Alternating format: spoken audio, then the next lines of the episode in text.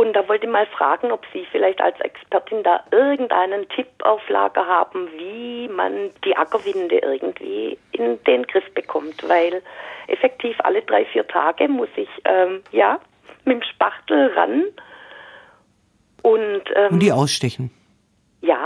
Ja, da gibt es auch nichts. Da muss man, also gegen Ackerwinden kann man nichts machen. Das Einzigste, was man vielleicht machen kann, ist stinkender Storchschnabel dazu pflanzen, weil stinkender Storchschnabel vertreibt die Ackerwinde. ah, Das ist so eine Konkurrenzpflanze. aha, Ja, also das mag sie nicht. Also es gibt ja gute und schlechte Nachbarschaften, gell? Und äh, stinkender Storchschnabel, kennen Sie, das ist der kleine Storchschnabelgewächs, das überall an Wegrändern oder Mauern oder so Ja, Das so ist diese kleinen, ja, Blütchen. mit den kleinen Ja, Blütchen. ja, und den können Sie A klein hacken, den können Sie ernten und klein hacken und drüber streuen und Sie können ihn auch dazu pflanzen. Das ist eine Konkurrenzpflanze. Ob es immer 100% gelingt, das ist nur eine Sache der Dynamik. Fühlt sich Ihre Ackerwinde so richtig wohl bei Ihnen?